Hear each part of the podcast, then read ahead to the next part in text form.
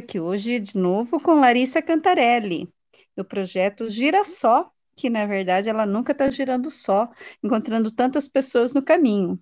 No último episódio com Larissa, ela estava contando dos, da sua seu retorno à estrada depois de todos esses meses de pandemia, parada 10 meses em Israel, depois mais seis, sete meses ali pela Turquia, e ela fez um planejamento de retomar a viagem, indo para o leste da Turquia, passando por outras localidades. Ela ficou um tempo parada ali na região de Capadócia, uma região bastante turística, e ela vai começar uma outra etapa da viagem, mas eu vou deixar por conta da Larissa contar. Nós estamos já ah, duas, acho que umas duas semanas que nós conversamos a última vez, e a Larissa vai entrar agora contando, ela vai fazer um rapidinho assim, um resuminho de onde é que ela tinha passado no episódio anterior para situar a gente de onde ela está. Larissa Cantarelli, bom dia. Por onde você anda? Tá. Bom dia a todos. Eu ando por aí pelo mundo, mas especificamente na Turquia. E agora eu estou numa cidade ao leste da Turquia que se chama San, Sanliurfa, mais conhecido como Urfa.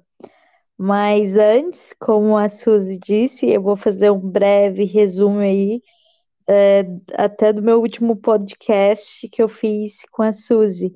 Foi mais ou menos quase 20 dias atrás. E eu estava para chegar numa cidade que era mais ao leste da Turquia, que se chamava Malátia, que era o comecinho aí do berço da Mesopotâmia, ou conhecida como o leste da Turquia.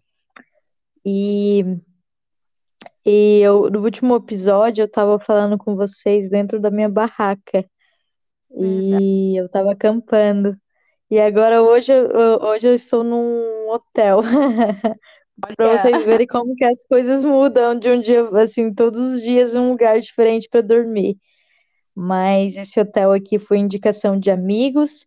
é, é, eu não estou pagando, é free, então melhor ainda. Então eu estou descansando aqui dois dias para depois continuar a viagem. olha que legal, você conseguiu através de contatos de amigos, Lari. Sim, foi amigos e amigos de amigos que conseguiram esse. é, Essa, na verdade, é a segunda vez que eu consigo um achado assim, um hotel. Ah, o primeiro, o primeiro foi num- numa cidade chamada Jabacá. Mas espera aí, antes vamos voltar aí no tempo. É, quando eu estava na barraca falando com vocês, eu estava indecisa se eu ia continuar a viagem ou não. Aquele tempo, quando eu estava na barraca, era uma semana que eu já estava viajando e chegou uma notícia para mim sobre sobre a Turquia ia entrar em lockdown, ia ficar 20 dias em lockdown, tudo fechado, né, para turcos, apenas aberto farmácias e, e supermercados. Então, eu poderia continuar viajando porque eu era turista, porém ia estar tudo fechado. E eu tinha decidido então chegar em Malatya, na cidade grande, e, e fi- fiquei uma noite nessa cidade pelo Bomb Shower, que é o aplicativo que geralmente nós cicloviajante usa, né, para encontrar hospedagem voluntária. E ali conversando com a família que me recebeu, eles acharam que seria tranquilo eu continuar pedalando, que não ia ter nenhum imprevisto, questão assim da polícia me parar, tudo mais. Então eu decidi, eu decidi continuar viajando. E depois de Malásia, o meu próximo destino era chegar no monte, que chama Monte Nemrut, que era um monte super alto, mais ou menos 2 mil metros de altitude a nível do mar. E eu estava meio que em dúvida do meu planejamento é, para chegar nesse monte Nemrut. Tinha duas rotas. Uma rota que ia para uma chamada, uma cidade chamada Diamã, e uma outra rota que chegava direto nesse monte Nemrut. Mas a outra, a essa rota que chegava direto no Monte Nemrut era uma rota mais ou menos de 80 quilômetros, e a outra rota eu ia fazer mais ou menos 150 quilômetros. Só que muitas pessoas falavam para me conhecer essa cidade chamada Diamant. Não sei por quê. Algumas pessoas falavam, ah, vai, vai conhecer essa cidade que é interessante. E eu coloquei na minha cabeça que eu ia para Diamant. E no dia da minha partida, é, saindo de Malatya em direção a essa cidade, Diamant, é, eu comecei a pedalar super tarde. E essa cidade eu ia pegar muita subida, né? Eu ia ter que fazer em dois dias. Então, eu planejei no, no meio do caminho, onde quando ia começar as subidas, eu planejei parar, dormir e pro, no, no outro dia começar a pegar essas subidas na manhã, na parte da manhã, para não ficar tão calor, né? Então, então agoniante também pegar uma subida com calor ainda, com sol batendo na cara, não é tão divertido, nem motivador. Então, eu no meio do caminho, né, eu parei num restaurante e consegui uma hospedagem lá para me colocar minha tenda. E, gente, era um restaurante tão bonito, uma água que passava por dentro assim do restaurante, tudo verdinho. E eu cheguei à tarde nesse restaurante quando veio à noite, o, um dos donos do restaurante chegou e os amigos deles chegaram e eu fui jantar com eles, né? Porque eles estavam também fazendo um Ramadã. Ramadã, geralmente, eles ficam de jejum o dia inteiro e só comem após o pôr do sol. E eu fui ali, né, a única mulher ali entre vários homens, mas foi bem tranquilo, porque um dos homens falava inglês, então eu pude explicar minha viagem, pude conversar mais tranquila e me sentir segura ali, né, naquele ambiente. E uma das pessoas, os homens ali, ele ficou me questionando por que, que eu ia para essa cidade de, de Amman, que não tinha nada para conhecer, e por que, que eu já não ia direto no Monte Nemrut. E ele ficou tanto no meu pé, falando assim: vai pro, direto para o Monte Nemrut, que é mais fácil para você. E eu tava ali, né, nesse restaurante, e então, até, até, até um ponto eu falei assim: tá, eu vou para essa rota menor que tem para o Monte Nemrut Porém, eu tenho que voltar para a cidade, né, Malátia, porque a rota era é, diferente. E aí ele me ofereceu a voltar de carro para Malátia e ficar na casa de um dos donos do restaurante, que no outro dia eu poderia continuar minha viagem para o Monte Nemrut. E aí assim foi, né? Eu fui para casa um dos donos do restaurante e depois eu acabei no outro dia é, me organizando para sair para ir para Monte Nemurute. Eu ia fazer mais ou menos 80 quilômetros, mas 70 quilômetros era de subida, então meu planejamento era fazer metade, metade, né? Em dois dias chegaria nesse monte. Mas nesse dia, quando eu acordei, então, do, é, nessa casa do dono do restaurante, ele estava indo para uma cidade perto do Monte Nemrut. Ele ficou me insistindo para me colocar bike no carro e ele poderia me deixar uma, deixar eu perto da, da, do monte, né? Ele ia deixar uma cidade perto do monte, que ainda eu ia subir 20 quilômetros de subida. Me insistindo tanto, eu falei assim: ah, tá, vamos. Coloquei a bike no carro, ele foi para essa cidade perto do Monte Nemrut, e aí depois ele falou assim: não, na volta eu te deixo próximo aí do monte, faltando 20 quilômetros, depois você sai sozinho, sozinha. E fomos, né? E era assim, gente, um cara, um senhor já, né, de idade, ele chama Mehmet, E era super tranquilo, ele não falava inglês, mas super atencioso e super, assim, me respeitou muito, me tratou como filha mesmo. No meio do caminho parou para comer, para comprar água, enfim. E na volta dessa cidade, é, no ponto que ele falou que ia me deixar, ele pegou, falou assim: Não, eu não vou te deixar aqui, não, vou te deixar na próxima cidade. Eu falei assim: Tudo bem, né? E já fui, já fui imaginando que não ia dar certo o que eu queria, né? Que era pedalar toda a subida. E, enfim, ele foi, ele foi andando, andando, andando de carro. Quando foi, enfim, ele me deixou no, no, no não no topo, mas na entrada do Monte Nemrut.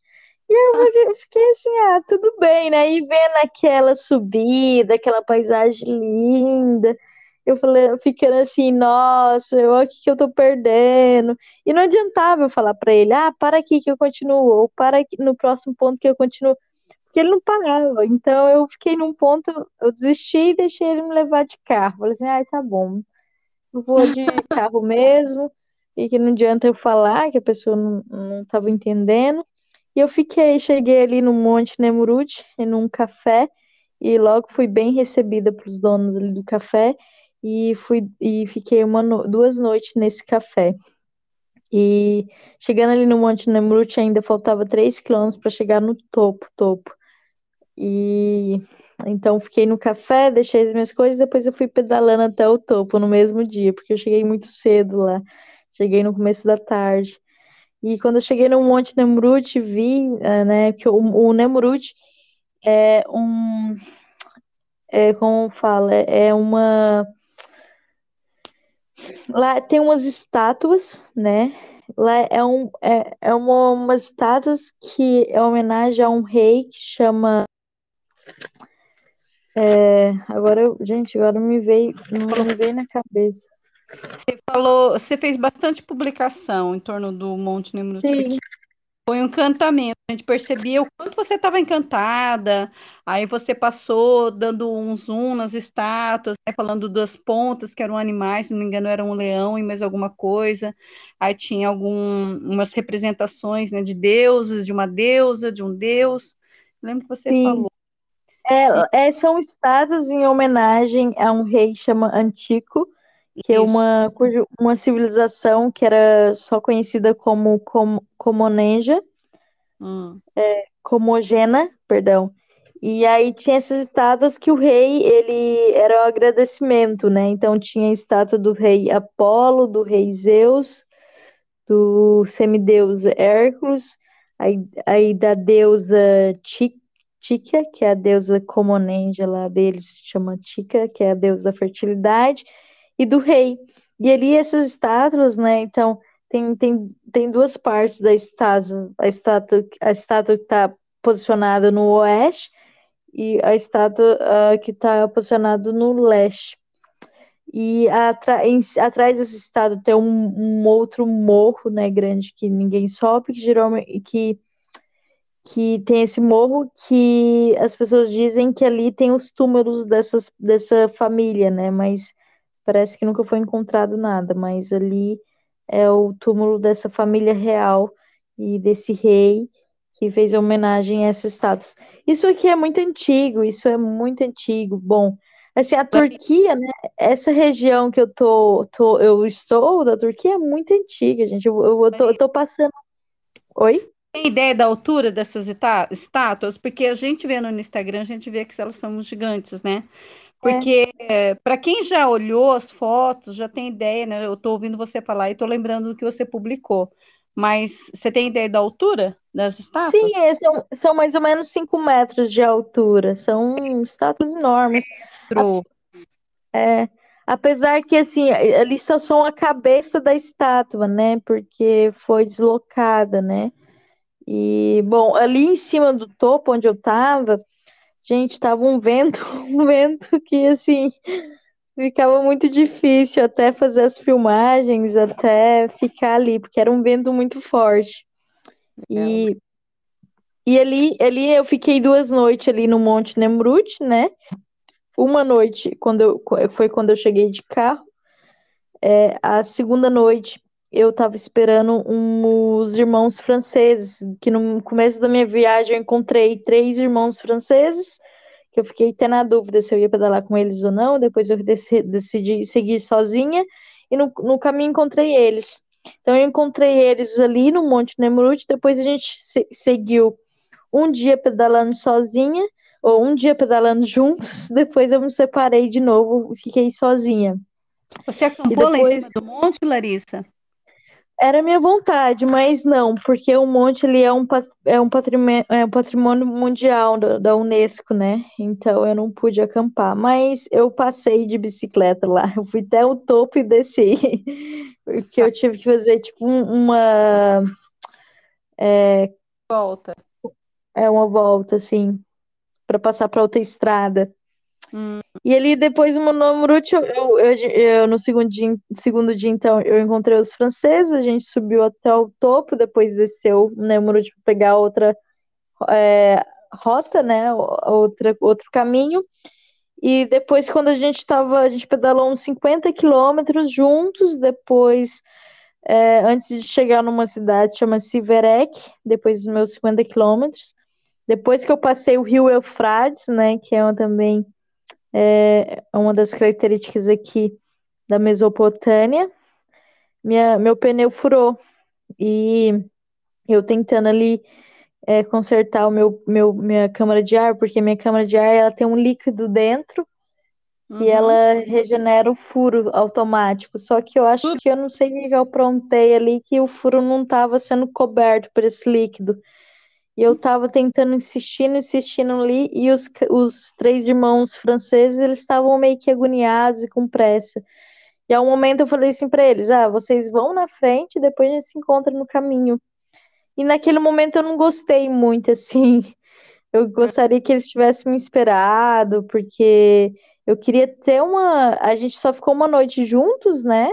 Que foi no Monte Nemrut e pedalou, na verdade, só um dia juntos, e eu queria ter, assim, pedalar mais com eles e queria ver como que eles faziam para conseguir hospedagem voluntária, porque eles tinham um, jeito, assim, uma, um método, né, na viagem que eles não, eles não gostam de acampar, então eles não acampavam, eles não faziam comida, tipo, fazer a comida, eles geralmente comiam em beira de estrada, em restaurante, e eles sempre pediam é, pediam para ficar nas casas. Então eles paravam numa vila, ia numa casa e pedia para dormir dentro da casa. Então era uma coisa interessante que eu queria ver como é que, que era assim essa forma que eles pediam para ficar na casa e como que as pessoas recebiam eles. Eu queria ter essa experiência com eles, porque eles geralmente ficavam em casa assim de famílias muito muito tradicionais, né? E eles não usavam o Warm Shower ou nenhum aplicativo de hospedagem voluntária. Então, eles pedalavam assim um, um tanto no dia, paravam, via uma vila, uma casa e perguntava e pronto. Se, se, se, o pessoal da casa dissesse, ok, vem, se hospeda aqui, eles ficavam. E assim eles faziam, né, todo o tempo. E eu queria ter essa experiência. E nesse dia eles não quiseram me esperar. E aí eu fiquei meio que chateada, sabe? Meio que grilada. Eu peguei e falei assim, quer saber? Então vou pegar uma, uma carona. Aí eu fiquei assim, bem chateada. E aí eu decidi pegar uma carona até um posto de gasolina, que é o meu, meu objetivo era arrumar o meu, meu pneu, tudo mais, e encontrar com eles ainda. Mas no meio do caminho eu tentei conversar, eu peguei essa carona, encontrei eles no meio do caminho, tentei conversar com eles para qual cidade que eles iam dormir, só que eles não tinham certo, assim, ah, a gente não, eles não sabiam onde que eles iam dormir, quando que eles iam parar. Então tava meio que assim, indeciso. Eu não tava me sentindo também muito bem-vinda. E aí eu fui, continuei minha viagem até um outro posto de gasolina.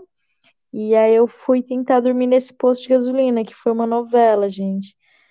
É, é interessante que a, a, a viagem, ela você, mesmo que você planeja, né? Você fala, não, vou pedalar é, X, é um tanto, tanto X de, de pera. Você, mesmo que você planeje, vou pedalar 100 quilômetros ou 50 quilômetros, vou dormir em tal lugar. Ou quando você acha que acha um lugar que você pensa que vai dormir, tudo muda. Essa minha viagem tá sendo dessa forma. É, É, só tá de sendo. a subida a gente já percebe, né? Você planejou que você ia de um jeito para o monte, acabou tendo a carona para a cidade, e depois falaram, não, é melhor por outro caminho, fizeram você voltar, e depois, quando você achou que você realmente ia subir pedalando, não, te deram a carona até praticamente lá no topo, né? Então, tudo É, mudou muito, né, nesse primeiro sim. trecho. Eu achava que eu, eu- esse negócio de carona, eu fico pensando que eu tô trapaceando, né? Ah, Pegar fi, carona de carro. Mas isso depois é assunto, viu, Lari? Isso é um é assunto assunto. bem no meio de cicloturista, é, eu vejo que o cicloviajante, ele tem muita mania de botar regra. Você já tem esse estilo de viajar de bicicleta para ficar livre de regras, para ter mais Pois liberdade, é. Para decidir. Aí, de repente, a gente fala muito isso entre amigos cicloviajantes. Esse negócio de levantar a bandeira, esse é o formato correto. Ó, só é cicloviajante se fizer assim, só é É, cicloviajante porque muita gente fala assim: ah, você fez todo esse pedaço de bicicleta, e quando eu penso, pô, tá, nesse dia eu peguei uma, um- uma carona, mas fo- foi, na verdade, foi uma carona forçada, porque se fosse depender de mim, botar o dedo para pegar, não ia. E também o lance também, quando o meu pneu furou, eu ia trocar a cama de ar e ia seguir. Porém, na hora que eu tava trocando a cama de ar, de ar, o carro, o carro mesmo parou, né? Eu tentei um vídeo sobre isso. O carro parou. E eu falei assim: ah, simbora, então, não vou ficar aqui pelejando, não. E também já tava ficando assim, é, já tava lá para 5 da tarde, querendo escurecer, e eu ia pegar uma subida muito grande, então eu, eu pre- preferi. Mas é isso, quando a Na gente pensa em assim, carona, é, eu, eu a vejo assim, gente acha que tá tra- trapaceando, né? Mas não é verdade. as pessoas assim realmente têm essa tendência a colocar regra e colocar que o formato escolhido por ela é o certo e questionar e criticar o jeito do outro viajar. E o que eu vejo É, que a gr- é, o grande ganho da viagem de bicicleta é você abraçar a oportunidade, o que chegar naquele dia naquela hora. Você decidiu ir de bicicleta, apareceu uma carona, você chegou mais cedo porque você foi de carona. Aí você aproveitou outras coisas, se você tivesse o caminho todo, você não teria chegado lá tão cedo. Por outro lado, quem passa pedalando o tempo todo enxerga coisas, quem passa de carro não enxerga. Então, eu acho que mais do que criticar o jeito que o outro foi, é, observar onde é que você está, o que apareceu.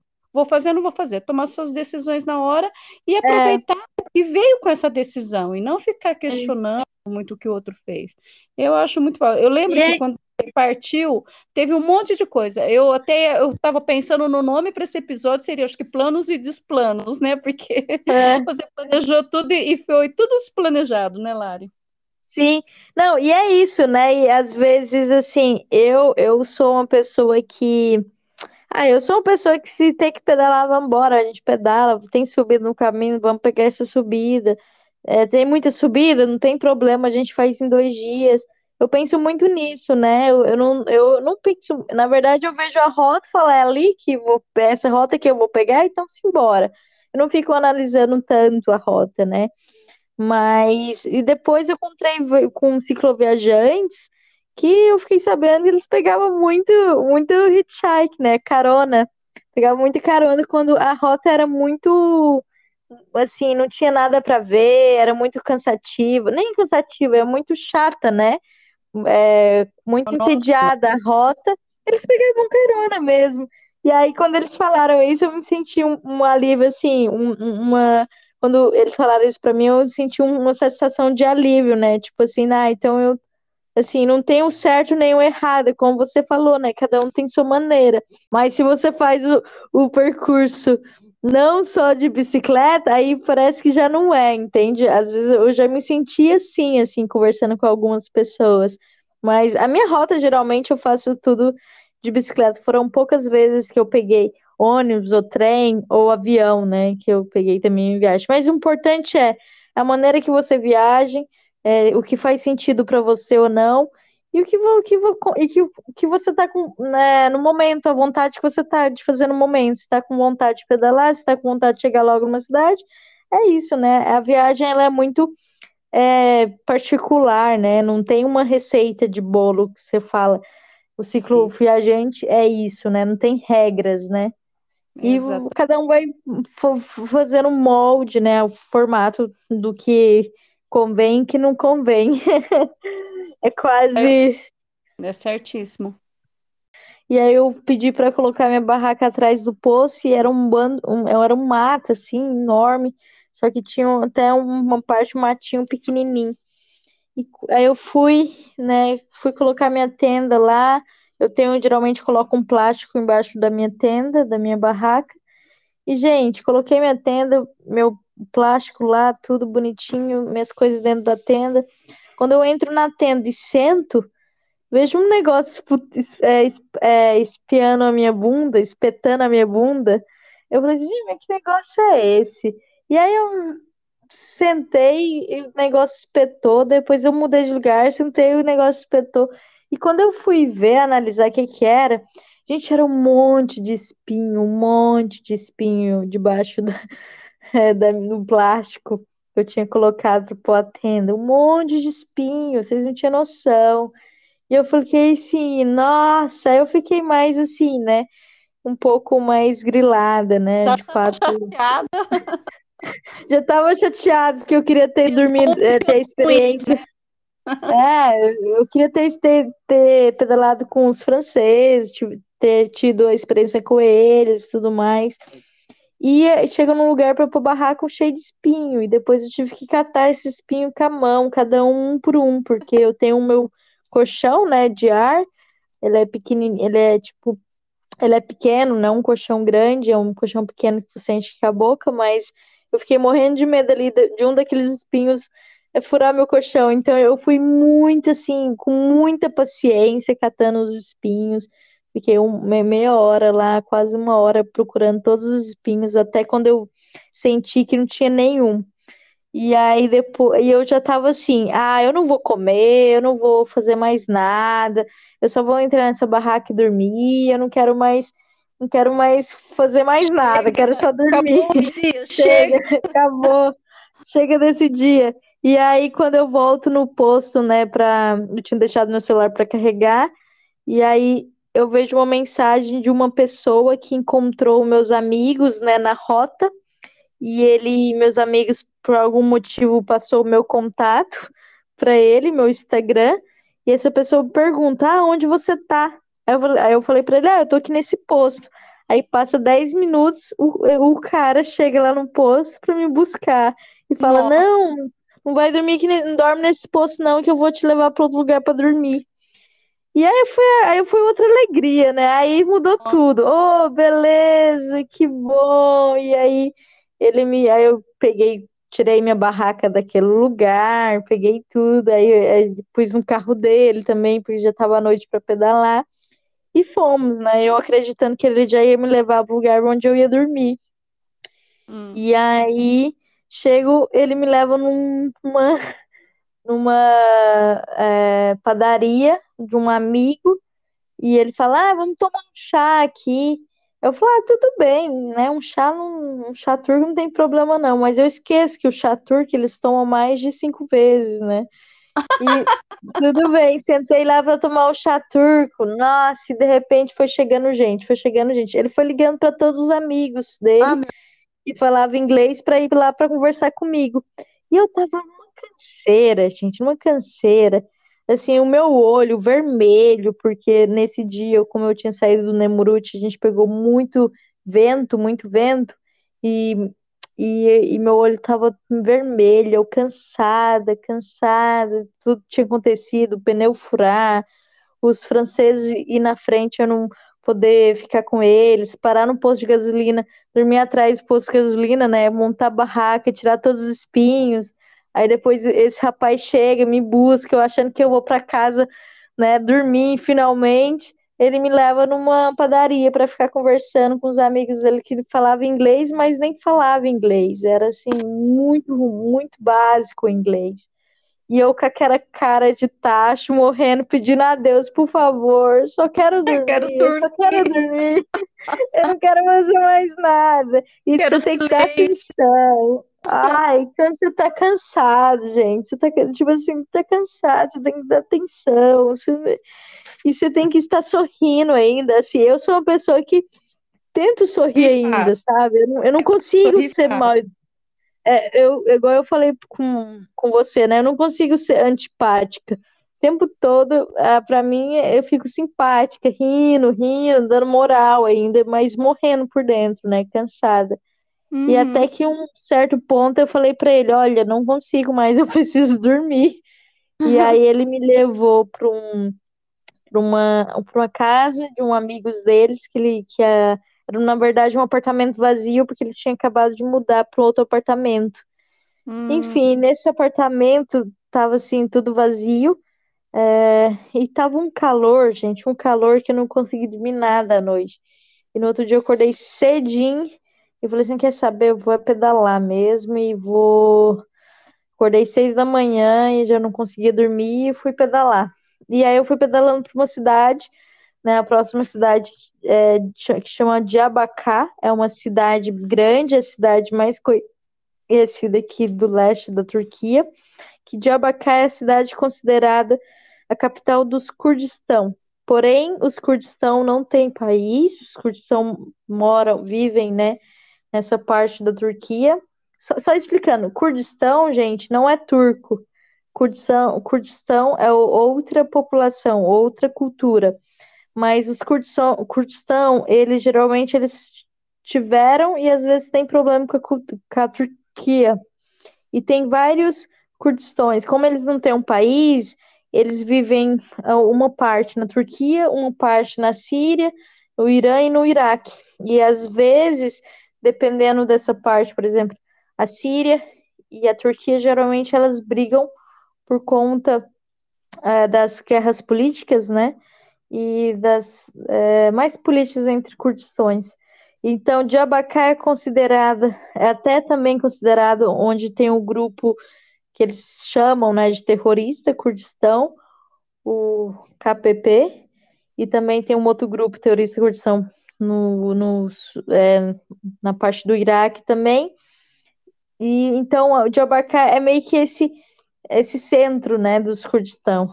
Porém, é, é, na minha visão, acho que não tem terroristas, mas enfim, na, na visão política deles e nessa visão da mídia, né, que é muito complexo.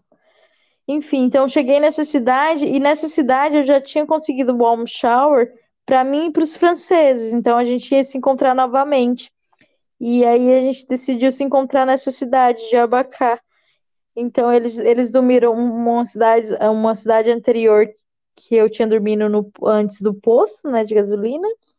E no outro dia eu acordei cedo, fui pedalar para essa cidade.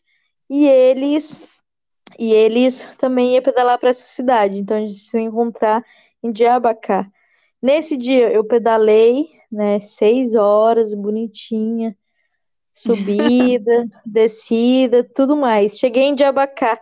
E os bonitos dos franceses, o que que eles fizeram? Pegaram carona. Eles chegaram de carona lá. Aí eu falei assim: olha só, olha que, que filhos da mãe. Eles não me esperaram, dormiram, não me esperaram, sabe? Eu queria muito dormir com eles, né? Ver como eles faziam. Eu, eu acordei cedo, cheguei aqui morrendo de bicicleta, né? Seis horas pedalando, e os filhos da mãe chegam de carona, nem um pouco cansados, nem um pouco. Mas na verdade, eles, ele, eu sei que eles poderiam pedalar, mas uma de um deles estava estava meio que quebrada e eles não queriam forçar para pedalar. E aí eles pegaram carona. Mas foi tudo bom. A gente se encontrou, a gente depois ficou é, duas noites em Diabacá.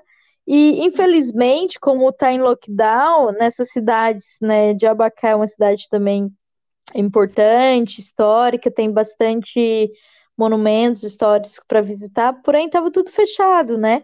O mais interessante é você ver as pessoas na rua, né? Você vê as feiras, os bazares, mas estava tudo fechado. Então, assim, foi muito sem graça. Nessa cidade antiga fechada, porque não, pude realmente ver a cultura ali daquele local. Então, eu fiquei ali em Jabacá três noites, duas noites no warm shower com os franceses, e na outra noite é, eu também já tinha conseguido através de um amigo um hotel. Então, eu fiquei na última noite no hotel, eu aproveitei o dia no hotel para descansar, para colocar a minha viagem em dia, né, escrever e até fazer podcast. Então, nesse dia eu fiquei no hotel, depois no outro dia eu cheguei, eu continuei a minha viagem para uma cidade chamada Batman. E, e, e, os franceses, eles saíram um dia antes do que eu e foram dormir nessa cidade Batman. E eu, no mesmo dia, é, eu, eu acordei cedo também, super cedo, e pedalei mais ou menos 100 quilômetros. E quando eu cheguei nessa cidade Batman, quem eu encontro? Os franceses. Estava saindo da cidade. Eu falei assim, ah, lá, lá. E aí eu já tinha decidido que eu não ia muito pedalar com eles, que eu queria fazer a minha rota. E aí ali, e quando eu encontrei eles, meu pneu furou. Mas dessa vez, eles ele mesmo ali que a gente se encontrou no, no nesse local, nessa cidade chamada Batman, eles me esperaram, né, trocar o, uh, o meu minha câmara de ar. E eu disse para eles, olha, é, eu vou ficar aqui nessa cidade porque eu já tinha também procurado o warm shower. E como era 100 quilômetros, eu achava que eu ia demorar mais tempo, mas eu demorei mais ou menos 3 horas para fazer 100 quilômetros. Isso que era, assim, muito plano e descida, né? Então, era uma rota muito tranquila. Nossa, e não foi... É, rendeu muito nesse dia. E eu até pensei em continuar mais, só que como eu já tinha achado o warm shower, já tinha, a pessoa já tinha conversado, tava me esperando, decidi ficar nessa cidade de Batman. E eles, os franceses, decidiram seguir.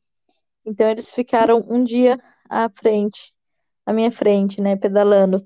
E aí eu fiquei nessa cidade de Batman, foi bem bacana, que eu, que eu pude conhecer famílias refugiadas da Síria, que eu também fiquei um pouco assim pensativa, né? Fiz até vídeo sobre isso, que é, sai um pouco da, fora da minha realidade, né? Assim, de, de vida, ver pessoas refugiadas de outro país, né? É bem é bem diferente você ver, assim, apesar que não é tão diferente, mas você vê uma pessoa pobre no seu país em condições de pobreza, e quando você vê uma pessoa refugiada em condições de pobreza em outro país, que parece que ela, essa pessoa que está refugiada no país, ela não sabe falar a língua do país, né, que ela é refugiada, então ela tem que aprender a falar, ela tem que aprender a se entrar na sociedade, e para elas, às vezes, choque de cultura, né? Ser forçada a sair de um país por conta de guerra e para um outro país, é, eu acho, é, assim, é difícil você, é, a pessoa interagir, na, é, se, se, como fala, se adaptar a uma sociedade, né? Então, ali foi ver aquelas pessoas, me, me, me fez um, um tipo, pensar também o quanto que a gente está envolvido em questões fúteis na nossa vida materi materiais, né? Enquanto a gente se apega muito a coisas materiais, enquanto pessoas sem condições, um, estando em lugares indesejáveis e passam por muitas, muitas dificuldades, né? E como somos privilegiados de estar onde estamos, né? Então fez isso refletir um pouco. E você está nesse local hoje, Larissa? Não. E aí, depois de Abacá, ainda, depois de. É, então, passei por Malate, de Abacá, Batman na cidade. Depois eu fui para uma cidade chamada Hassan Cave, que é uma cidade também super antiga. Porém, de, é, essa cidade está agora submersa à água. Ma, hum. é, mais de dois mil anos de história foi submersa à água devido a uma barragem que eles fizeram ali perto dessa cidade e essa barragem engoliu toda essa cidade, que é, infelizmente, é a história, né? E depois dessa cidade, Hassan Cave, eu fui para uma cidade chamada Midyat, que também é uma cidade histórica, uma cidade onde dizem que é a cidade que engloba todas as religiões, então ali já eu já começo a ver igrejas católicas, é, igrejas é, assíricas, porque antes da parte da Turquia, é, geralmente você só vê mesquita. Hum. E nessas, nessa área aqui, como é a Mesopotâmia, né? É, é o berço, é, na verdade, eu falo que é o berço da religião, né? E essas cidades, igual Midiat, onde eu passei, super, super histórica. E é uma cidade, assim, é, essa cidade é tão bonitinha, o centro histórico dela, e geralmente é onde é, é filmado várias novelas turcas é, nessa cidade. Porém, tudo estava fechado. Então, assim, eu andei um, um pouco nessa cidade com uma frustração, tipo assim, ai, tipo, que, que, que infelizmente eu não vou poder ver a cultura, né, de fato, e nem, nem uh, as, os museus abertos, uh, as igrejas abertas, né, até os mais antigos é, mesquitas abertas. E aí eu não pude ver. Depois de Midiat, eu pedalei. Aí eu fui, foi uma aventura que eu fui pedalar bem pertinho da fronteira com a Síria. Eu fui hum. numa cidade chamada Nussambin, que faz fronteira com a Síria, porém a fronteira é fechada, né? Não tem como você passar pro lado da Síria. E eu, eu quis pedalar perto da fronteira da Síria porque eu queria ver se realmente era cenário de guerra. Porque muita gente, né, quando a gente fala em Síria, é, Turquia, Iraque, Irã, nossa, só pensa em guerra, guerra. Então eu queria chegar ali de fato, ver com os meus olhos se, ok, tem vestígios de guerra aqui? Como é que é? E, gente, cidades normais, tudo normal, não tem é, imagens de guerra, né? Imagem de guerra eu digo assim, você vê um prédio todo destruído, acabado, ou você vê crianças pobres morrendo na rua, né? Não, não tem isso, né? E, e tá muito pacificado, né? Eu geralmente eu digo que é, para você saber a segurança no local, na cidade, né, no país, não é através da TV ou da mídia, mas sim através das pessoas locais, é através de você ir lá e visitar, e através de você também saber sobre a política daquele local. Né? Então, quando eu decidi pedalar nessa fronteira da Síria, é, antes eu tive muita informação, se era seguro ou não, como que era. E muita gente dizia, ah, é super seguro, é super seguro, vai lá, né? Vai lá. E fui, e foi uma experiência incrível, assim, né? Pedalei toda essa parte, é, uma boa parte, mais ou menos mais 100 quilômetros, pertinho da fronteira da Síria. E agora tá muito pacífico, né? Também. É, tem vários, é, também tem várias polícias, checkpoint. Então, são cidades acaba sendo assim, até um certo ponto, um, um pouquinho turísticas, né? Porque hum. as pessoas também querem conhecerem, né, ver essa realidade.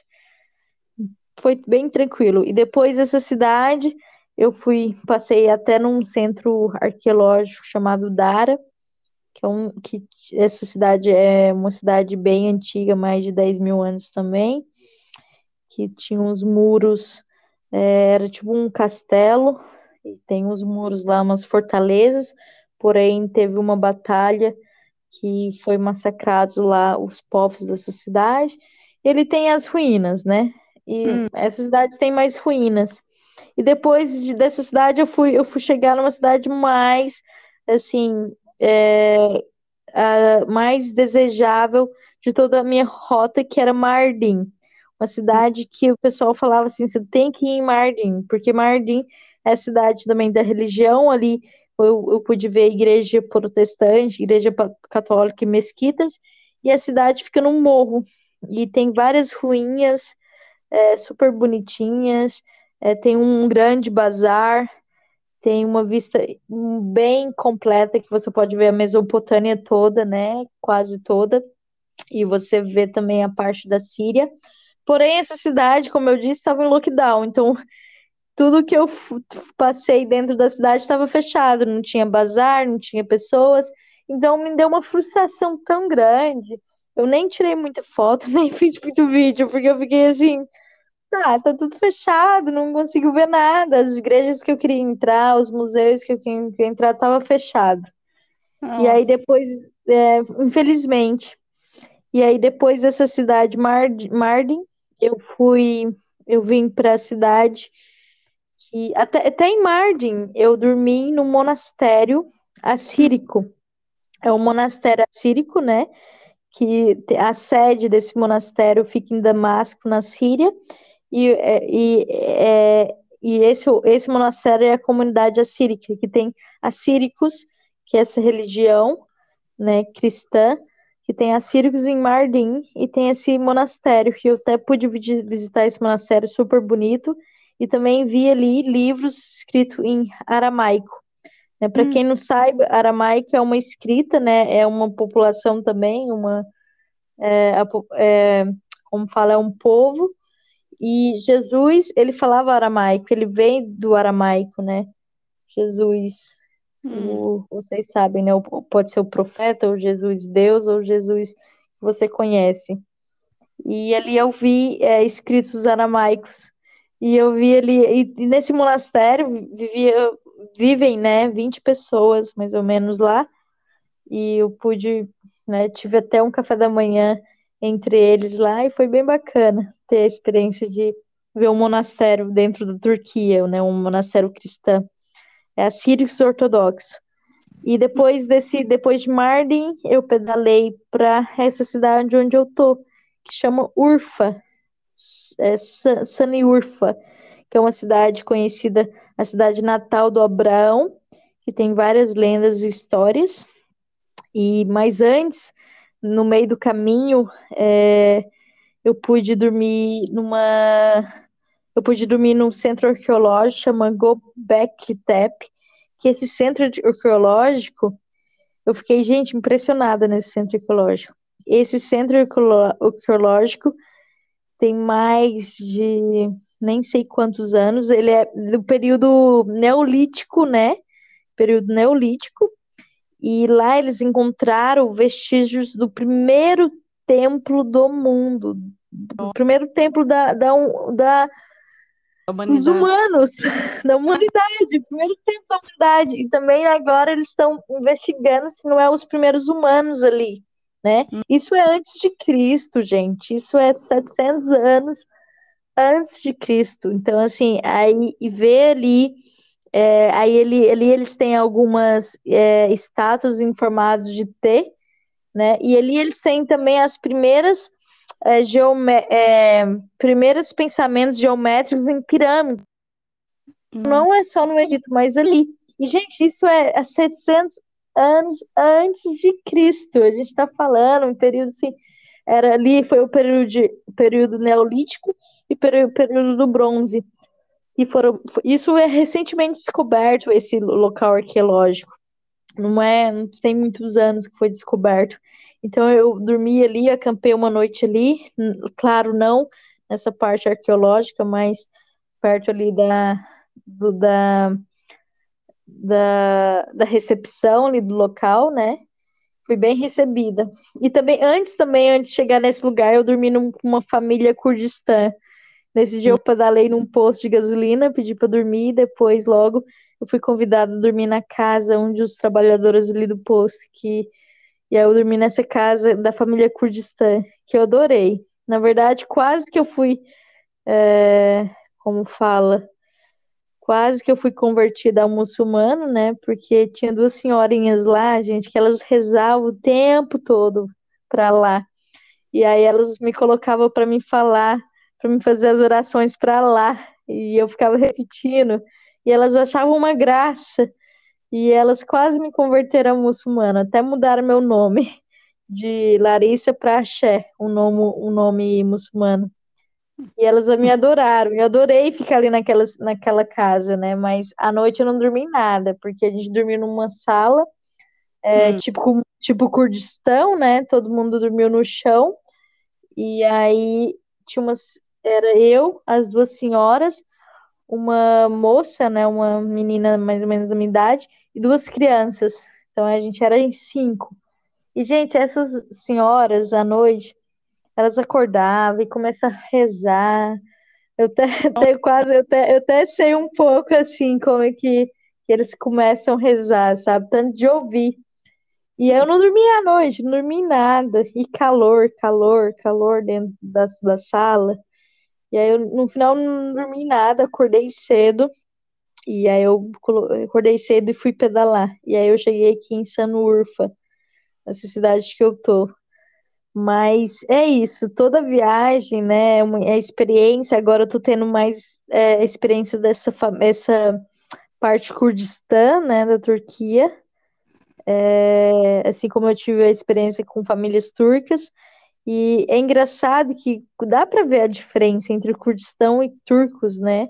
Entre é, pessoas da Síria, pessoas do Irã, e há uma diferença dessa, dessa população. A gente acha que não, mas há, né?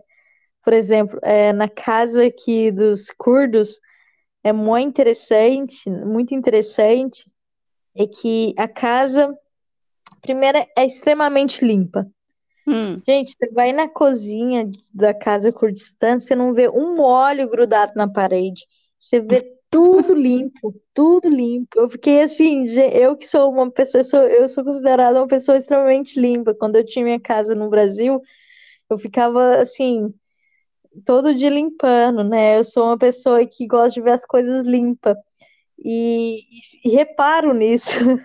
Então, quando eu entrei na casa Kurdistã, a primeira coisa que eu reparei era a cozinha. Não tinha um óleo, um óleo grudado na parede. Não tinha nenhuma mão, assim, sabe aquela mão gru- de óleo quando você pega na geladeira, pega nos lugares? Não tinha nenhum rastro de mão, assim, de gordura nas, nos lugares. Tudo limpinho, parecia que tudo era novo, tudo era novo. E a Hum. casa cheirosa, e os tapetes espalhados, assim, na casa. E uma coisa que é interessante é que eles, em algumas casas, não tinha mesa. Eles, para comer café da manhã, almoço e jantar, eles Hum. sentam no chão. Eles comem no chão. Eles comem no chão. É, e é interessante porque é, é totalmente diferente, né, do, do que você está acostumado, né? Outros países que já Sim, têm costume já não é, não é uma coisa que choca, né? sim, não. E assim, claro, aqui na Turquia, né, onde você vai entrar na casa, você tem que tirar o chinelo, né? Você não entra com chinelo dentro da casa, o seu sapato, quer dizer, dentro da casa. Você tem um, um sapato, um chinelo para você usar dentro da casa e outro e outro para você sair, mas você não, o que você usou fora, né, na rua, você não entra dentro. Então tem essa cultura da limpeza também, né? Até os muçulmanos, quando eles vão rezar para lá, eles têm que lavar as mãos, o rosto e o pé, né, para fazer a oração. Então eles eles têm a forma que eles se, se tomam banho ali antes da oração. E E a casa dos Kurdistão eu fiquei assim maravilhada, assim, limpinha, extremamente limpa. E, e assim, e a única coisa que eu não gostei é que o banheiro é privado, gente. Não tem aquele toilet, sabe? Não tem aquele vaso você senta. Não, você tem que agachar. E é privado, você tem que agachar. É, Nossa, e você acredita que não, eles não têm papel higiênico? Algumas casas não usam papel higiênico. Eu fiquei numa casa que não usava papel higiênico. Eu ficava assim, Jesus, Maria José, o que que eu faço agora?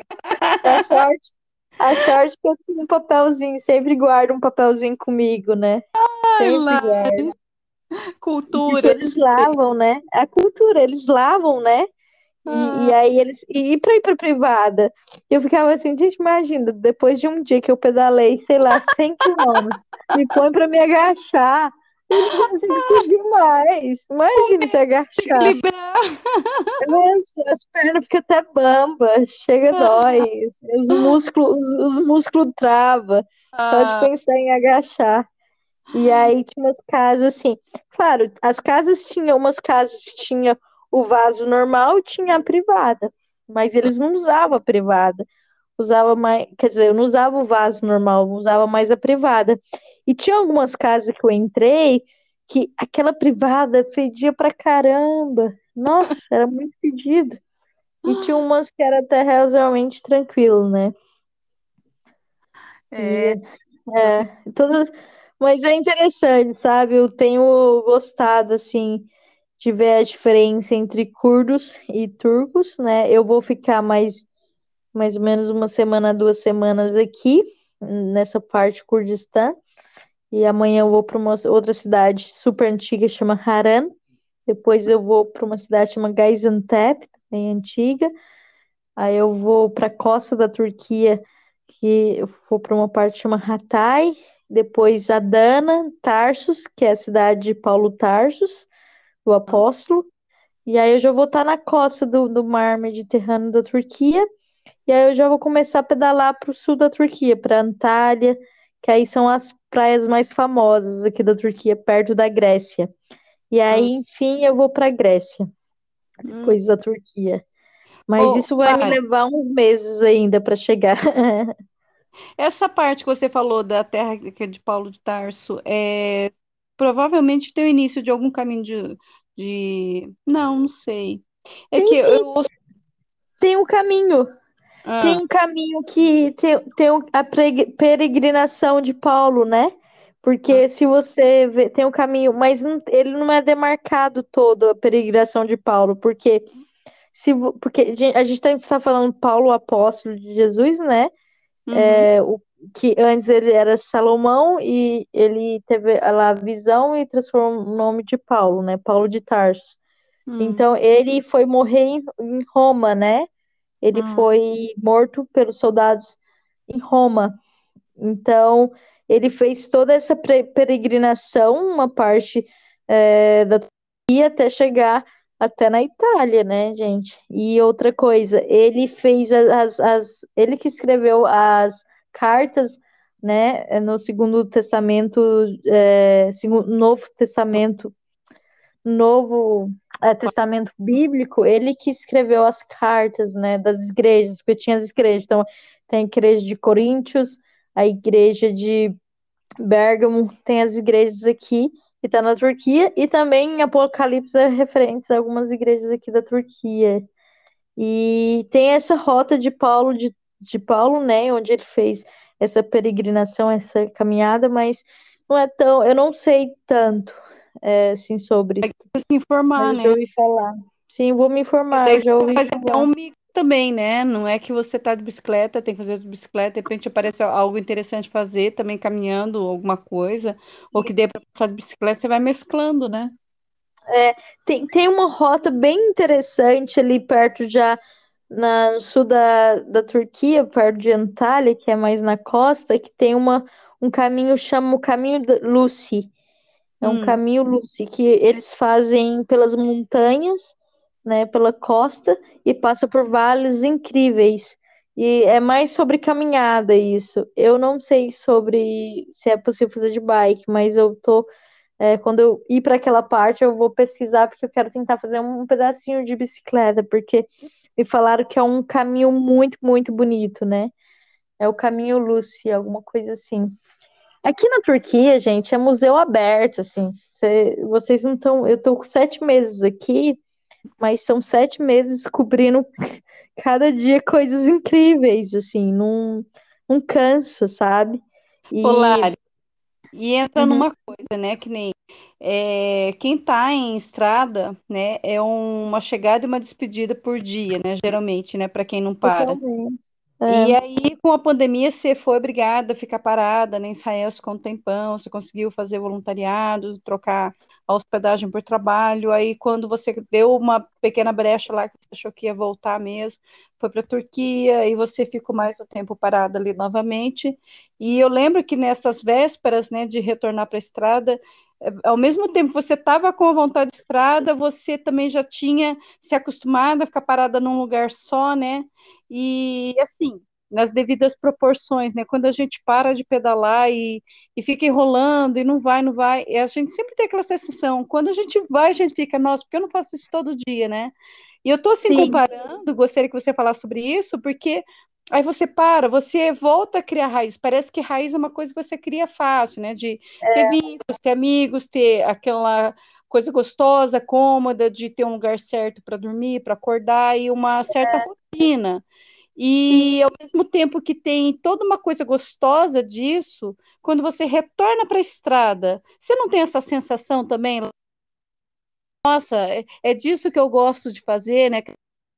Sim, Não, é ex- exatamente. A gente fica parada, a gente não vê o tempo passar, mas passa muito rápido. E quando a gente tá na estrada, quando eu voltei na estrada, eu pensei, pô, por que que eu não comecei antes, né? E agora, e agora mais ainda, porque tá em lockdown. O lockdown vai acabar, talvez amanhã o Erdogan vai fazer o pronunciamento. Olha que interessante, quando eu falei com vocês no meu último pod- podcast, o presidente aqui, o Erdogan, tinha feito o pronunciamento do começo da quarentena, né, aqui, né, do lockdown. E agora amanhã ele vai fazer o, o pronunciamento para finalizar esse Olha lockdown. Exatamente 20 dias. E assim, é o tempo do Ramadã que aconteceu. E assim, e quando tô, e infel- mesmo sabendo da quarentena, eu sabendo que tudo ia estar fechado, eu decidi não parar, porque eu, eu não queria começar uma viagem e parar, começar a parar, começar a parar. Porque isso quebra um pouco é, aquele desejo, né, inicial de viagem. Isso também você fica mais assim, com pensamentos um pouco negativos, né? Porque você fica se acomodando muito, muito, então você fica colocando, é, tipo assim, ah, não, semana que vem eu vou começar porque o clima vai estar melhor. Isso É igual dieta. Segunda-feira começa a dieta, mas nunca começa. Então, quando para, acontece muito isso. O que aconteceu em Capadócia? Eu perdi muito tempo falando, não, na próxima semana eu começo, na próxima semana eu começo. E aí, quando eu comecei, começou o lockdown. Eu falei assim, agora eu não paro, agora eu vou continuar, porque, É. e assim, já comecei a viagem, né? Então, acontece muito isso. Uma coisa interessante também, assim, eu tô falando para vocês que eu fiquei muito frustrada de estar passando nessas cidades e não ver as pessoas na rua, não ver a cultura mesmo, e não ver os lugares abertos, que é, eu tenho uma amiga americana que até ela, a gente ficou junto em Israel, né, nesse lockdown, e ela vai vir me visitar em breve na Turquia. E aí a ideia é a gente se encontrar em Antalya, né?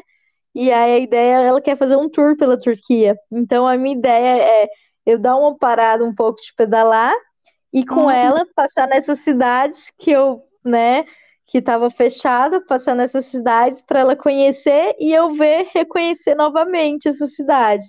Então, provavelmente essas cidades que eu passei, eu vou passar novamente, mas não vai, não será de bicicleta, né? Provavelmente a gente vai fazer é, autostop, carona ou ônibus e, e, bom, eu vou passar nessas cidades de novo. Isso que me faz ficar um pouquinho com esperança de poder ver essas cidades novamente. Aqui eu tenho visto até em outubro, né? E por enquanto eu estou também esperando a, a esses países abrirem a Grécia. A, Bulga a Bulgária está aberta, mas eu estou esperando abrirem mais, porque da, depois da Grécia eu quero ir para a Itália.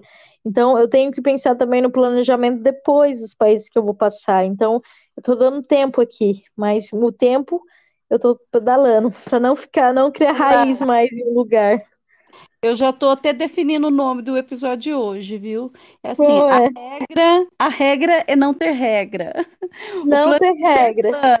Porque olha só, é, aquilo que a gente falou sobre essa fantasia, esse rótulo, esse formato, esse molde, cicloturista, cicloviajante, ah, tem que ser assim.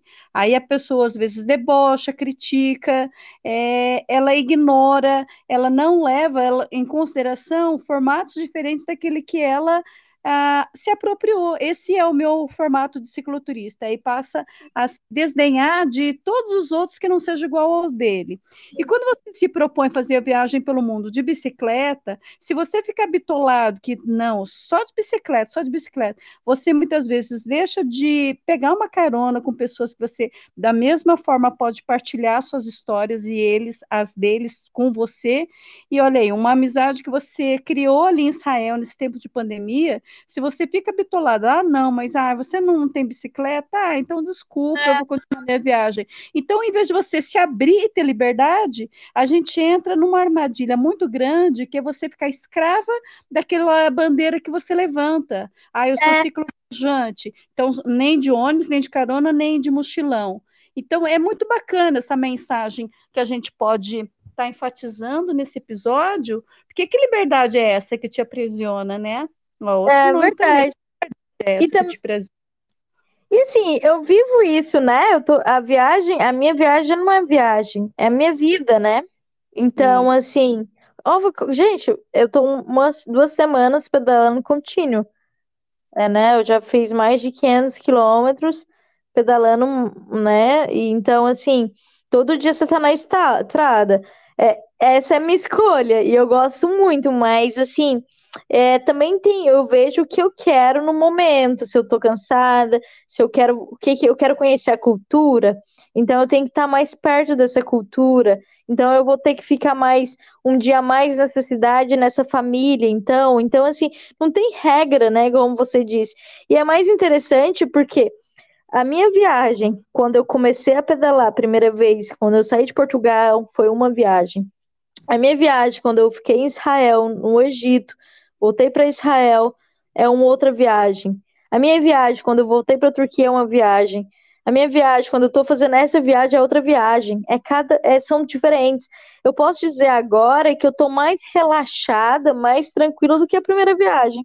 Que bom. Porque a- agora, assim, antes eu ficava assim, eu não vou pegar essa rota porque é deserta, eu não vou pegar esse caminho porque não tem muito carro, eu não, eu não vou dormir em posto de gasolina, eu tenho que achar o warm shower. Eu ficava presa, presa no, no, no, no que dizia que era que tinha que ser, sabe? E aí quando eu me, quando eu conheci, né, esses, é, esse, esse, esses irmãos franceses e outros cicloviajantes, eu falei assim, aí eu comecei a refletir comigo, né? Peraí, Larissa, que, que que você quer, né? Que, quais são os seus medos? Por que que você tá se privando, né, de ir para uma estrada que é menor? Nada vai acontecer. Então por que que você não vai? Ele se liberta, se liberta desses padrões. E aí eu me libertei e agora eu tô muito tranquila. Se eu te falar assim que amanhã eu vou fazer uma rota que eu nem sei quantos quilômetros que eu vou pedalar, que eu nem sei onde que eu vou dormir, para algumas pessoas é assim, se ela não tem esse planejamento onde vai dormir, quantos quilômetros vai pedalar, ela fica em choque, né? Ela ela fica- começa a ficar com medo. Antes eu tinha isso, mas agora não. Eu falo, ah, vai dar tudo certo, eu vou dormir, eu vou encontrar. E sempre encontro. E aí eu começo mais a ficar tranquila, né? Ao mesmo tempo, eu até às vezes fico ansiosa demais. Às, às vezes, quando eu tô sozinha, eu começo a pedalar, esqueço. Eu esqueço de comer, esqueço de beber água, esqueço de, de ir no banheiro e fico pedalando. Aí eu fico ouvindo o podcast da Suzy, e aí eu emendo num, emendo no outro. Quando eu vejo, pedalei 50, 60 quilômetros, assim. Às vezes eu pedalo 50 real, gente. Isso é real. É, e aí eu, às vezes, aí eu fico assim, aí eu, aí eu fico perguntando, por que que eu tô pedalando tão rápido? E aí, assim, 50 quilômetros eu faço até uma da tarde. Aí depois aí eu fico pensando, o que eu vou fazer da uma da tarde até as seis da tarde? Eu vou pedalar, eu não vou parar agora. E aí, quando eu vejo, eu entro num ciclo de ansiedade para chegar na outra cidade. E aí, eu, aí quando eu vejo, eu fico assim, Larissa, o que que você tá se cobrando numa coisa que você tem tempo, né? E, sabe, então eu tô, eu tô tentando ficar mais devagar, assim, tentando. Amanhã eu já decidi que não vou acordar tão cedo, porém eu vou acordar tarde, mas vai estar um sol, vai estar quente pra caramba, mas eu tô pensando só fazer 50 quilômetros. Então, assim, e então, e tentando fazer o meu formato, né? E, mas, e, e tudo muda, né? Tudo Olha muda. essa, você falou, né? Amanhã eu tô pensando em fazer só 50 quilômetros, né? Porque a gente sempre ouve isso. Nossa, mas 50 quilômetros é muito, né? E para quem já passou de 50, pedala 100, é, tranquilo. Ah, 50, ah, vou esticar mais um pouquinho. A gente fala brincando, "Ah, vou dar uma esticadinha. Mas aí, aquilo que é o divertido, que é diferente da sua rotina, ah, pedala 50, 60, 70. Ah, hoje eu vou fazer 100. Aí aquele 100 parece que passa a ser a tua regra de novo, volta naquela frase. Pois é. Isso mesmo. Aí por que não de vez em quando fazer uns 50? Por que não um dia off? Sabe? É É, interessante. É, o negócio é não ter regra mesmo. Gostei. é. O negócio é não ter regra, é não se colocar a padrões e regras. E quando você vê que você tá entrando na regra, tenta sair da regra, porque isso te prende, né? E aí você acha que você tem que fazer, você acha que você tem que ir. Mas você não tem que fazer nada, você não tem que, você não tem que mostrar nada pra ninguém, né? No meu caso, eu penso, eu tenho tempo, eu tô aqui, as coisas estão andando, pra que que eu quero? Qual motivo? Aí eu, aí eu já entro na minha introspecção da Larissa, né? Por que, que a Larissa tá correndo? E aí já, aí já é uma meditação interna. Mas é bacana. Ao mesmo tempo, às vezes é um desafio para mim, né? É, às vezes, essas rotas, tá, gente, eu tô falando assim, tô fazendo 100 quilômetros aqui, tô fazendo 50 aqui, 70, mas são rotas tranquilas, viu? Um, é. numa rota de subida, no máximo que eu faço é 50 numa roda de subida. Mas uma rota aqui que eu tô fazendo tá plano, então é tranquilo. É até no automático, às vezes. Esses dias eu tava pedalando e vendo coisas no meu celular, sabe? Tava no automático. Tava ali Parecia que eu tava pedalando dentro de casa, mas eu tava na rua, era tava olhando o meu celular, olhando para a estrada, olhando para o celular, olhando para a estrada, ouvi centenas de podcasts, tenho até que renovar minha lista de podcasts, porque tem, tem hora que cansa.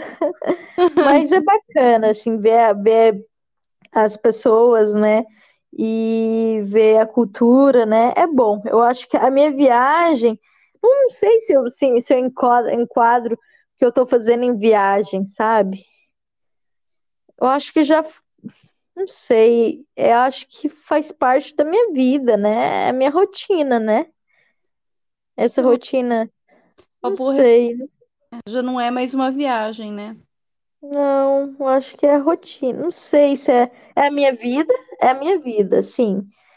Eu tenho essa rotina, mas Prefiro não dar nomes, né? Porque quando a gente dá nome, a gente acaba classificando num padrão. Então, é, é uma, eu, uma vida eu sem nome. Inventar frases, de inventar nomes, assim, né? Que eu sou da palavra mesmo, mas é interessante você também pensar assim, não pôr um nome para é como se você estivesse pondo numa caixa e pondo uma, um rótulo, né, na embalagem. É. Então é isso. E aí é como se você limitasse, né? Que é, então é isso, não pode ser aquele outro mas é bem interessante. É, é muito legal, né? Assim, você estar em viagem é, é como se você todo dia tivesse a oportunidade de começar de novo. E quem fica é naquela verdade. rotina, que a vida inteira é um pacote só, não permite essas reflexões, não se permite sair é. daquilo que já está padronizado, dessa regra. E quando você se propõe a estar na estrada, cada dia num lugar, cada dia dormir num lugar diferente, é como se você renovasse os teus votos de oportunidade, né? Então, Sim. eu vou amanhã, amanhã deixa eu ver como é que eu vou acordar, né? É muito bacana. Sim. Eu acho que essa é a principal mensagem de todo viajante mesmo, nessa né? permissão. É, e se per, é, é uma coisa que eu acho interessante que eu tenho feito, né? É o meu diário. Sempre eu tenho escrito o meu diário que eu tenho. Eu geralmente coloco três coisas boas que eu fiz no dia e três coisas que eu não gostei que eu fiz no dia. Olha que legal. Então, é, não, não só três coisas, geralmente eu, eu não, não coloco números, mas geralmente eu tento pensar o que, que eu fiz bom no dia e o que, que no dia eu não gostei que eu fiz. Ou eu não gostei da situação. Muito bom. E aí isso tem me ajudado, assim, manter na viagem, né? Porque às vezes você escrever a viagem para formar um livro, né? É meio que complicado isso, mas isso tem, eu tenho tido novas rotinas. E é muito interessante, gente, quando você viaja a primeira vez, né? E quando, para mim, eu acho que eu tô na minha segunda viagem, sem ciclo, cicloviagem, cicloviagem, né? Porque não se, compra, não se compara eu viajar antes da pandemia e depois da pandemia, porque agora é esse novo mundo esquisito, né? E agora eu tô muito mais conectada, muito mais atenta às coisas que estão à minha volta. Não que eu não estava antes, mas para mim era tudo novo, né? Eu acabava ficando desatenta, que é normal. Mas agora para mim é novo, porém eu fico mais ah, ligada, esperta, já não cometo os mesmos erros que eu cometia no início, né? E já está muito mais prático, né? De manter a rotina da viagem, escrever, conversar com as pessoas, sacar se o lugar é seguro ou se não é, se essa pessoa tá me incomodando ou não. Hoje até, né, quando falando com você, Suzy, ai, me salvou. Deixa eu... Que às vezes a gente, a gente, a gente entra num, numa conversa, assim, com pessoas que Você tá cansado de ficar falando sobre viagem o tempo todo. Eu, eu, às vezes, eu gosto mais de ouvir do outro do que falar de mim, de falar da minha viagem. Muito Porque bom. eu quero, eu tô cansada de falar de mim, eu quero ouvir o outro, né? Mas e o outro? Então, Então, isso também faz. Para quem está ouvindo entender um pouco, vou tentar resumir o que, que foi que eu dei risada aqui. É que para gente que não está em viagem, está ouvindo alguém contar, a gente fica, e daí? Ah, bom, o de praxe. Ai, de onde você veio? Para onde você tem? Quantos quilômetros você pedala por dia? E aquelas perguntas básicas, né, de viagem.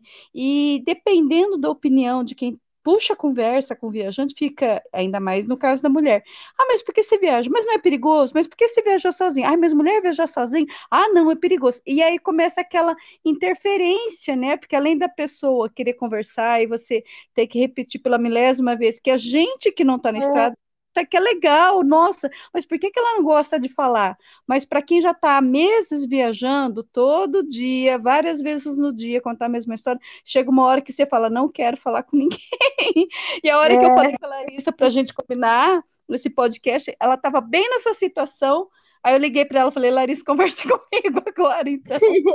É, eu tava, eu falei, tem uma hora que eu falei assim, deixa eu te ligar, Suzy, É, eu porque tinha uma pessoa, é, tinha esse homem, principalmente tinha esse homem que, que era um homem tranquilo, de boa, não tava querendo fazer nada comigo, mas sabia que tinha uh, algumas in- intenções, porém ele não me deixava, ele ficava o tempo todo mandando mensagem pelo Google Tradutor, e, a, e aquele, aquela, aquela preguiça de ficar respondendo pelo E aí eu falei assim, pelo amor, eu falava pra ele, ah, eu tenho uma ligação agora, eu preciso ligar e falar com a minha amiga. Aí ele falava assim, deixa eu ficar perto. Aí eu falava, não, eu quero o meu espaço, me deixa, por favor. E aí, nisso, né, Suzy? Obrigada. Mas é é isso, tem dia que tem dia que a gente É entra porque nessa onda, né? É porque esse mundo cor-de-rosa, de rede social, né? É, essa Ah, coisa de postar se todo viajante tivesse uma vida maravilhosa, tudo é lindo, tudo é legal. Ai, eu adoro contar da viagem. Não, não é assim. A vida como ela é, ela é até para o viajante, acaba tendo coisas que viram rotina. é, E o falar da viagem também vira uma rotina. Que tem hora que você é. não tá mais a fim de falar nada, você quer Não. silêncio, né? Aí não. E a Larissa estava nessa hora, ela queria ficar sozinha, mas não tinha jeito, né, Larissa? É, e é interessante isso porque eu tenho notado, né, sobre os meus escritos, né, porque eu escrevo muita coisa no meu caderninho, mas é mais sobre mim, né, o que eu quero, o que eu gostaria de fazer, é, o que que eu fiz que não, que eu não gostei, eu sempre fico refletindo, né, e uma coisa que alguém me perguntou esses dias foi, por que você começou, por que você decidiu viajar sozinha, né? E aí eu fui pensar, por que que eu decidi viajar sozinha? Aí eu fiquei pensando, por que que eu decidi viajar sozinha? Eu sei por que que eu decidi viajar sozinha, mas eu fui refletindo. Eu decidi, eu decidi viajar sozinha porque era minha viagem, porque eu queria fazer a minha viagem, né? Porque se eu queria viajar com até uma outra pessoa, companhia, eu acho que não seria a minha viagem de fato, porque a minha viagem é mais introspectiva, a minha viagem é mais no meu eu, porque quando você tá com o outro, você não tem essa mesma percepção, né? E quando você tá sozinha. Quando você tá sozinho, você tá mais vulnerável aos acontecimentos, porque quando você tá com o outro, você tá dividindo a atenção, né? Bom, isso é, é já um pouco aí do meu pensamento. Mas foi interessante pensar por que que você pedala sozinha, Suzy? Por que que você. A gente até conversou esses dias sobre isso. Por- Aí eu fui pensar, né? Por que que a gente faz as coisas sozinho? Por que que realmente a gente faz? Por que que as pessoas perguntam? Por que que você viaja sozinha, entende? Então, qual que é realmente o sentido dessa pergunta? Porque para vou elas talvez é diferente, eu vou né? fazer um episódio especial fazendo essa pergunta para várias pessoas. Não vai Tá? chegar uma resposta única, né? Não tem Porque resposta, é eu de cada um. Não, é uma É, coisa de cada um e, e a mesma pessoa em momentos diferentes ela responderia diferente, né? é. Mas Eu é, gosto de viajar sozinha, eu gosto de viajar com pessoas. Então, eu acho que eu nunca tô sozinha, eu com, sempre com pessoas. Seja virtualmente, seja virtualmente pelas mídias, né? Pelo, pelo Instagram, pelo grupo do WhatsApp, Mulheres Viajantes, seja também as pessoas que eu encontro pelo caminho. Porém, eu acho que talvez se eu tivesse começado a minha viagem viajando com outra pessoa, logicamente eu acho que seria um pouco diferente do que eu queria estaria vivendo, né? E talvez não teria uma certa percepção. Que agora eu não sei se eu conseguiria viajar com outra pessoa. Agora eu tô me Alguns dias, né? pensando, né? É, Porque em, em duas pessoas, para ser a tua viagem, o outro tem que se anular, ele tem que ir de carona, ele tem que acatar todas as tuas decisões. E aí não é uhum, legal para o outro. Ou você anular todas as decisões, as tuas vontades e ir de carona na viagem do outro, que é o que geralmente acontece quando tem um grupo, uma dupla, e alguém toma frente, toma as decisões e monta toda a logística e todo mundo vai de carona. Quer dizer, depende da situação, mas quando é uma viagem de um final de semana, uma semana, um mês, é, isso não chega a agredir nenhum dos lados, mas quando uma viagem é, de vários meses, é muito complicado. Chega uma hora que pode ser que um do- uma das pessoas fale: chega, eu quero é, ficar, você quer ir, eu quero ir deve- devagar, você quer ir com pressa, eu quero conversar com aquelas pessoas, você não quer conversar com as pessoas. Então, chega uma hora que essas decisões que a gente toma o tempo todo durante uma viagem, é, pode não estar representando aquilo que a gente gostaria de fazer na nossa viagem, né? Na nossa viagem solo. Então, eu acho é, que eu, você eu está quero ter, eu, que- é, eu quero ter essa experiência. Eu tive no início um pouco parecido, mas eu quero ter essa, mas eu não tinha tanta autonomia. Mas agora que eu tenho a autonomia da minha viagem, eu sei o que eu quero. Eu queria começar uma outra viagem, né? é, juntos com, com alguém, com uma pessoa, para mim ter essa experiência, para ver se eu, Larissa, quem é realmente a Larissa?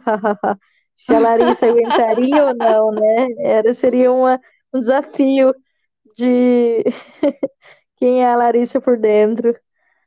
É, interessante, Suzy. Interessante.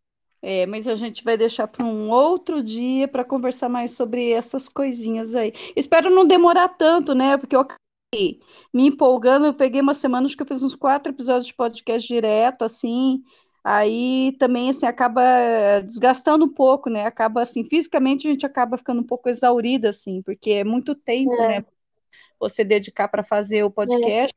E aí a Larissa acabou ficando um tempo sem a gente conversar, né? Aliás, a gente conversou muito, mas a gente não transformou Falo em demais, gente. Já é, tá quase uma hora de podcast. Eu, é. eu falo demais. Você não me para, a gente continua aqui. Não, mas às vezes a gente faz tentativas assim, quando não consegue ao vivo, eh, eu uso o recurso de pedir gravações, aí eu vou editando, mas aí a gente não, não tinha gostado ainda, né, Larissa? Chegou a mandar usar, eu falei, não, vamos falar ao É. vivo, a gente consegue. Mas a Então gente é tenta isso. Hoje a gente conseguiu. isso. Ah, mas tá bom, Larissa. Bom, Muito qual, obrigada. qual é o próximo destino que você pensa, mas não precisa ser a regra, Lari? É, am- amanhã, né? Eu vou para essa cidade Haran, depois Gaziantep. Aí eu vou para uma, uma outra cidade chamada Hatay. E eu Hum, fico aqui mais umas duas semanas pedalando aqui nessa parte perto da Síria, né? E hum. depois, depois eu sigo pela costa da Turquia até chegar nas praias tão desejáveis perto da Grécia. E aí, aí, aí eu não sei, né? Se minha amiga chegar aqui para me visitar, aí eu vou fazer um tour de carro. Aí eu vou passar pro outro lado da viagem, que é a carona, que também Ah, vai ser uma legal, viagem bacana de companhia. legal, vai ser E é legal. isso, a gente vai mantendo contato. Ah, então tá bom. Quer deixar algum recadinho? Ai, gente, eu acho que é isso. Sem regras. Planejar é bom, é bom sempre planejar, mas não se apega no planejamento.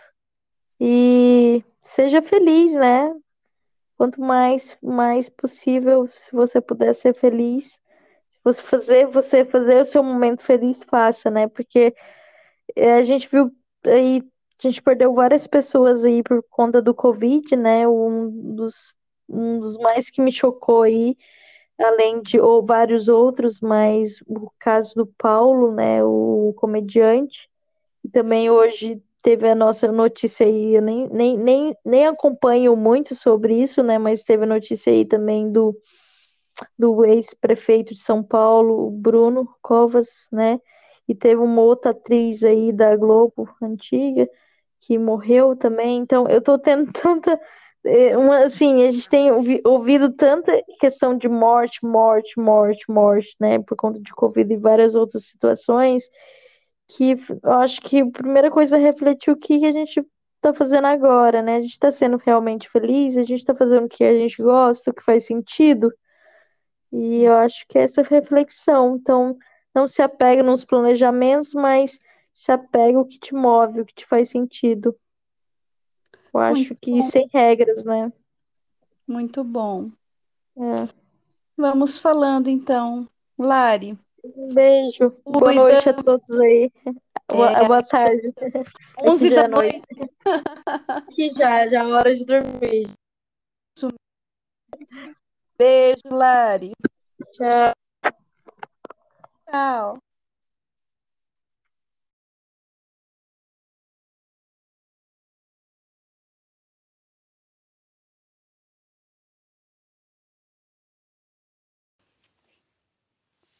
E aí, gostaram? Nossa, eu gostei demais.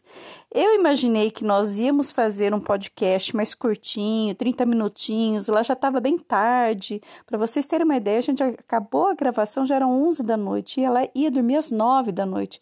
Ficamos aí quase duas horas para poder acertar a gravação e começar. E eu acabei de terminar a gravação com a Larissa. E a gente terminou esse bate-papo falando da regra é não ter regra. Porque quando você consegue levar a vida de uma forma mais flexível, olhando bem atento ao caminho, você consegue ver as oportunidades que vão aparecendo que não era exatamente aquilo que você planejou. Mas é legal também. Quando você vive muito dentro do seu quadradinho, dentro da sua redoma de vidro, sem enxergar, sem ouvir, sem abraçar as coisas que vão aparecendo no caminho, a vida se torna é realmente muito com muito sucesso naquilo que você planejou. Planejei e fiz, planejei e fiz, planejei e fiz. Mas será mesmo que tudo que você planejou era o melhor a ser vivido? A Larissa deu um relato muito bacana das coisas que foram surgindo no caminho que não eram aquilo que ela pretendia fazer, mas por conta dela ter aceito os convites que foram surgindo, ela conheceu muita gente, teve oportunidade de carona, que era outro assunto que ela se questionava. E aí, cicloviajante que pega carona, é cicloviajante mesmo? Ou é fake? Ou ele está enganando os outros? Boa conversa para vocês pensarem sobre isso. Afinal de contas, o que, que vale você levantar uma bandeira e defender rigorosamente, inflexivelmente aquilo que você quer vender de imagem do que é correto? Ou é melhor você ir dançando conforme a música e aprendendo a aceitar conceitos, atitudes e ações diferentes? Será que a vida não fica muito mais leve assim?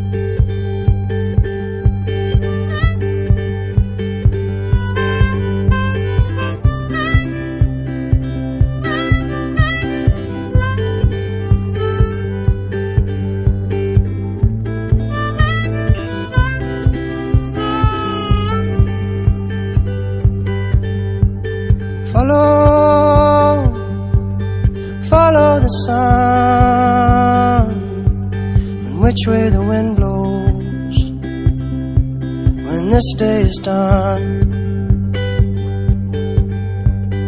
Breathe, breathe in the air, set your intentions, dream with care. Tomorrow's a new day for everyone. Brand new moon your song.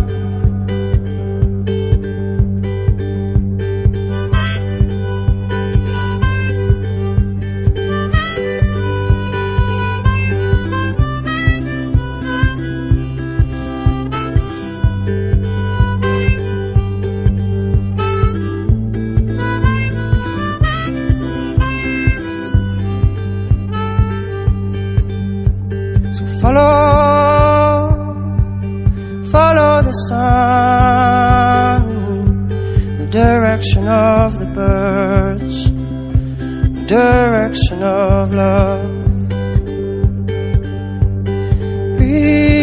Breathe, breathe in the air, cherish this moment, cherish this breath.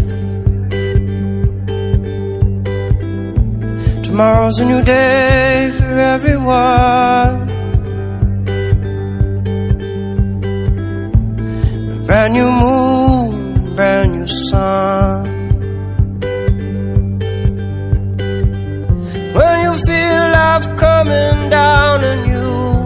like a heavy weight. When you feel this crazy society adding to the strain. Take a stroll to the nearest water's edge. Remember your place. Many moons have risen and fallen long, long before you came. So which way is the wind blowing? And what does your hearts